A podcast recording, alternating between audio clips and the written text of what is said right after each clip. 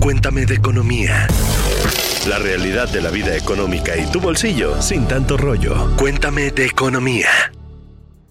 Bienvenidos a Cuéntame de Economía. Soy Luz Elena Marcos y hoy hablaremos de qué te conviene, o más bien, qué evaluar al momento de decidir si compras o rentas una casa. Para este tema tengo a Diana Zavala, que es nuestra editora en obras, y a Mónica Alfaro, que es nuestra productora. Y antes de empezar a tener luz sobre este tema, les recuerdo que no dejen de suscribirse y activar las notificaciones de la plataforma en donde nos vean o nos escuchen para que no se pierdan ninguno de nuestros episodios. Y a ver, vamos a empezar por la pregunta clave. ¿Se puede saber si me conviene más comprar o rentar una casa? A ver, aquí la respuesta no es como muy sencilla y vamos a ir al depende. Depende porque no es para todos. Depende de factores como tu edad, ¿no? Sabemos que si somos muy jóvenes y apenas nos estamos saliendo de nuestras casas, pues no es como que vayamos a comprar luego, luego, ¿no? Depende de qué edad tengas, cuál es tu proyecto de vida. Eh, por ejemplo, si tú estás todavía viendo como dónde trabajas o si te interesa mucho viajar al extranjero, pues a lo mejor la idea ahí va a ser rentar una vivienda. Si ya tienes una vida como más establecida, tienes hijos o a lo mejor eh, tienes ya un proyecto, pues tal vez te convenga comprar una casa. El rentar o comprar sí depende mucho de la situación financiera de cada persona, de su estilo de vida eh, y, y, de los planes que tengan a futuro, ¿no? La mayoría de las personas la mitad de los mexicanos, para ser precisos, eh, deciden rentar una vivienda en lugar de comprarla por motivos financieros. Les voy a dar un poco más de datos precisos sobre por qué las personas deciden entre alquilar o comprar. De acuerdo a la encuesta nacional de vivienda del 2020, que es la más reciente, eh, hay en el país 5.8 millones de personas que rentan su vivienda. De ellas, 51.4% lo hace porque no tiene recursos para comprar un inmueble, no, no pueden juntar para el enganche. Rento porque no puedo comprar. Exacto, eh, somos la mitad. También 22% lo hacen porque es más fácil mudarse cuando, cuando rentas, termina tu contrato, te vas a otro departamento que te guste y ya. 9.7% lo hace porque las rentas son más baratas que pagar una hipoteca. Lo sabemos, podemos encontrar rentas en 10 mil, 15 mil pesos, en 20 mil pesos eh, ya en la Ciudad de México se van manteniendo por ahí los, los rangos, pero las hipotecas, pensar en una menor a 20 mil pesos, en la Ciudad de México, pues está un poco complicado encontrarlas. Y el resto lo hace porque prefiere gastar en cosas personales, en viajar, en, en, en otro tipo de gastos. Los chavos más chavos. Exacto.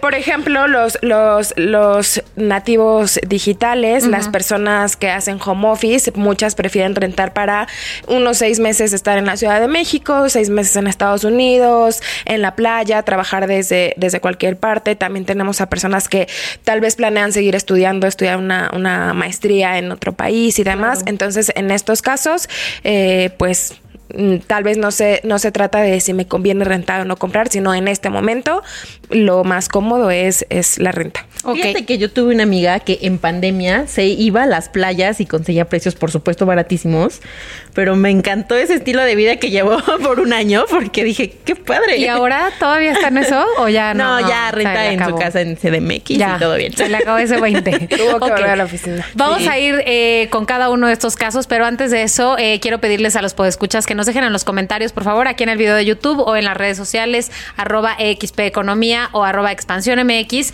si ustedes rentan o compran y por qué tomaron esa decisión. A ver, entonces vamos a empezar por la gente que decide, que decidimos eh, rentar. ¿Qué es lo que necesito considerar si voy a rentar por primera vez? Algunos tips financieros, tal vez. A ver, aquí viene lo que a mí me encanta dar, que es consejos financieros que yo no siempre sigo. No.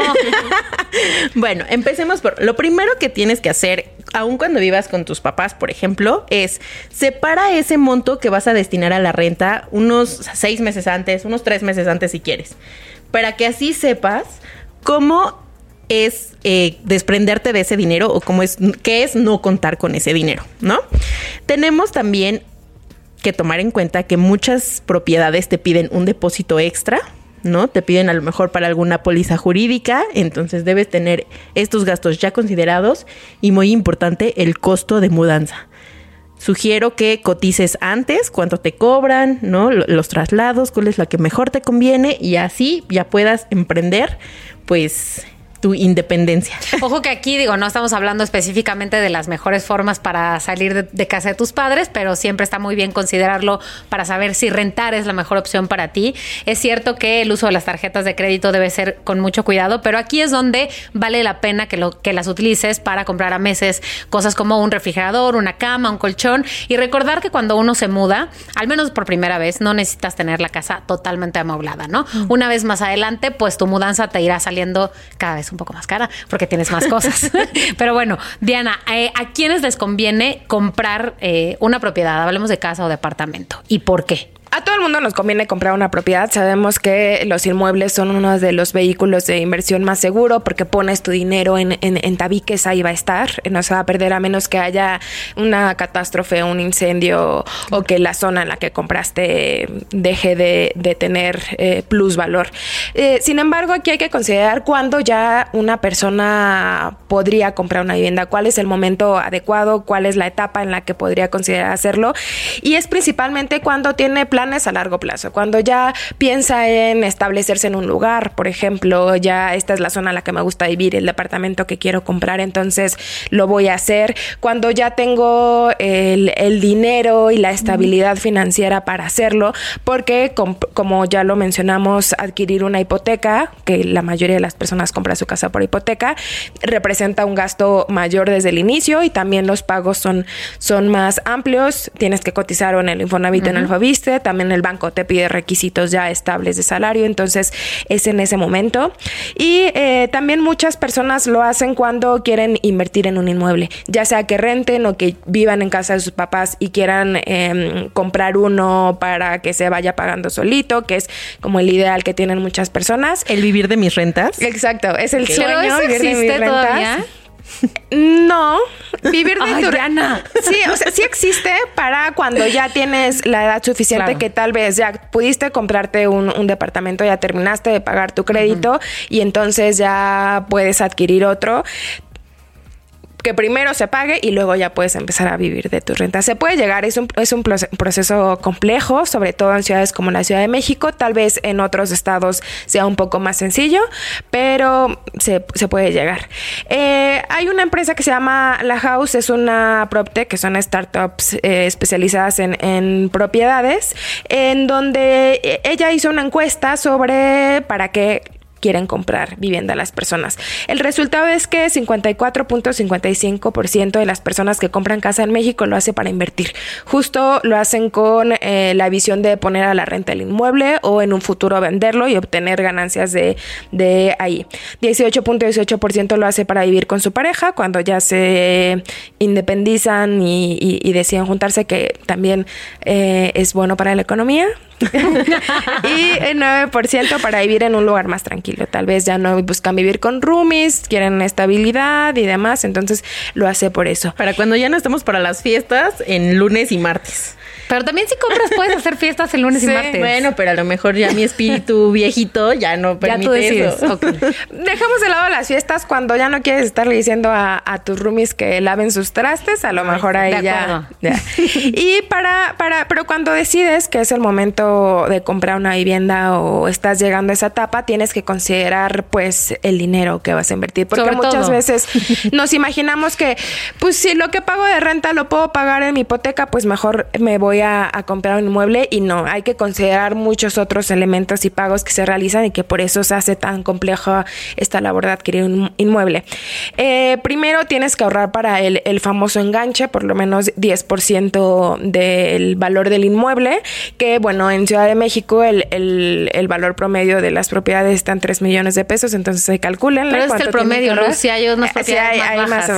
bajas. Si es el promedio, quiere decir que hay unas No, más bueno, baratas. pero aun cuando me cueste un millón de pesos, pues Claro. tengo que tener por lo menos, o sea, 100 mil bajitos pesos. 100 mil pesos, pesos. Y eso solamente considerando el enganche, porque Sí, vienen más correcto. gastos. Correcto. Sí, claro, se tiene que considerar el valor de las escrituras, honorarios del notario, impuestos de adquisición, derechos de registro de la propiedad y un amplio etcétera que van, que van surgiendo también dependiendo de la zona y el tipo de inmueble que, que compres. Por ejemplo, hay desarrollos en donde cobran cuotas por equipamiento porque pues te lo entregan, pero si ya quieres como las amenidades y que venga más equipado tu departamento Con con, lo ciertos ofrecen, también lo tienes que considerar. Eh, la, la, mudanza que también se contempla cuando rentas un inmueble y demás. Mm. En total es que si vas a comprar un departamento de un millón de pesos, en un caso hipotético, tendrías que estar ahorrando por lo menos 200 mil pesos. Y luego pues ya empezar a ahorrar para los primeros contratos de luz, de teléfono, la mueblada, que bueno, también el se, predial. Se el, el, el predial, exacto. Ok, y a ver, yo voy a pedir porque nadie tiene el dinero para comprar una propiedad, bueno, al menos de manera legal, este, en efectivo. Entonces la pregunta es, vas y haces un, eh, haces una, pides un préstamo en un banco o en una institución financiera. ¿Cuál es la tasa de interés que encontramos más o menos en los bancos eh, para este tipo de préstamos? La verdad es que las tasas se han mantenido bastante estables. En pandemia pudimos ver eh, créditos de hasta el 7-8%. Por supuesto, te pedían requisitos eh, más específicos. No todo el mundo accedía a ellos, pero todavía te los encontrabas en 9%. Entonces, un dígito la tasa de interés. Era una opción muy buena. Pero la pandemia ya está en el pasado. Exactamente. Y como Banco de México, y si ustedes leen eh, Expansión, sabrán que Banco de México subió la tasa de referencia y ahora el promedio de las tasas está en 10.7% no es tan elevado. Infartada Sí, un poco, pero bueno, no llegamos a los 12 de años anteriores, ¿no? Me parece muy importante que menciones esto porque muchas veces tenemos la idea de, ah, este departamento cuesta 2.5 millones, lo divido en 10 años y voy a estar pagando tanto dinero y no, siempre se tiene que considerar que se va a pagar. de interés. Ahora, es mejor eso, bueno, yo considero que es mejor eso que nada porque como bien decías, tienes ladrillos, tabiques y si todo sale mal y piensas así en el mundo más catastrófico, bueno, pues vendes tu propiedad y no empezamos desde cero, ¿no? Las emergencias pasan. Bueno, y ahora eh, estamos más acostumbrados a que los edificios, sobre todo, digo, no hablo de una casa eh, privada particular, pues, pero los edificios sobre todo tienen muchas amenidades y espacios para convivir en comunidad y lo que tú quieras. Entonces, ¿cuáles son eh, esos espacios o esa infraestructura que está ahorita siendo más demandada en las viviendas? Pues con la pandemia esto se transformó mucho. E, influye mucho tanto la pandemia como las nuevas generaciones que comienzan a independizarse. Ahora son los millennials los que buscan estos espacios em, y también las zonas en donde estén eh, los nuevos desarrollos, ¿no? Hay, hay algunas fórmulas que calculan las desarrolladoras y es dependiendo de la zona en la que esté el edificio, del tamaño de los departamentos, las amenidades que se ofrecen y también las que buscan las personas. Con la pandemia nos dimos cuenta de que es muy importante tener espacios abiertos en el lugar en el que vives. Entonces las terrazas, los balcones, los roof garden se, se comenzaron a cotizar mucho más porque ante la imposibilidad de salir a la calle, pues ¿qué hacían? Se subían al roof garden, no compartían espacio con muchas más personas que con sus vecinos y, pues listo, ¿no? De hecho, hubo alguna apropiación de espacios porque había personas que subían al techo a hacer yoga, aunque no hubiera sido un espacio habilitado antes, entonces se comenzó a buscar esto. También eh, espacios para hacer eh, coworking, para trabajar desde tu edificio, desde tu departamento. Eh, se hicieron muy cotizados. Sabemos que las personas están volviendo a las oficinas, sin embargo, hay muchas que decidieron quedarse a trabajar en su casa y cuando tienes un departamento muy chiquito, pues a lo mejor hay edificios. Que es la tendencia, además. Exacto. Hay edificios que ofrecen, bueno, tal vez tu departamento no te da el espacio suficiente para trabajar ahí, pero te vamos a poner una sala donde puedes ir a trabajar con el resto. También, por ejemplo, la generación Z busca espacios que sean wellness, o sea, que se preocupen por el bienestar de los usuarios, tal vez ofreciendo alberca gimnasia gimnasio spa y también que sea pet friendly porque pues ya sabemos que los perrijos necesitan un espacio. lugarcito. De hecho, lo que nos contaban también los expertos es que muchos departamentos no tenían suficientes contactos y pues bueno, si estás en la computadora, contactos de electricidad.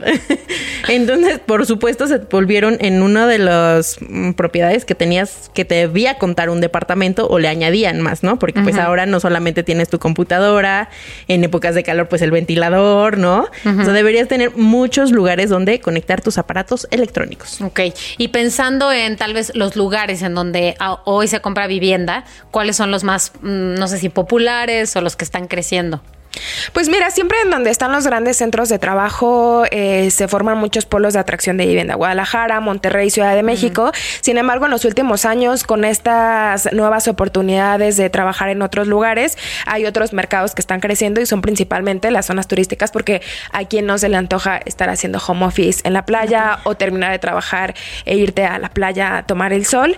Entonces, lugares como Puerto Vallarta, Los Cabos, incluso algunas zonas de Quintana Roo son las que están teniendo crecimiento en, en este aspecto, Mérida también, y también lugares cercanos a las zonas metropolitanas como Querétaro y Puebla, que eh, si bien hace que te puedas trasladar en un tiempo no muy largo a, tu oficina, tal vez tienes que ir una vez al mes, pero que no es tan caro como vivir en los lugares, y sitios en donde está habiendo este desarrollo industrial por el nearshoring, como Querétaro, Puebla y toda la frontera norte, también está habiendo mucha demanda de vivienda para los trabajadores y trabajadoras que llegan a la zona.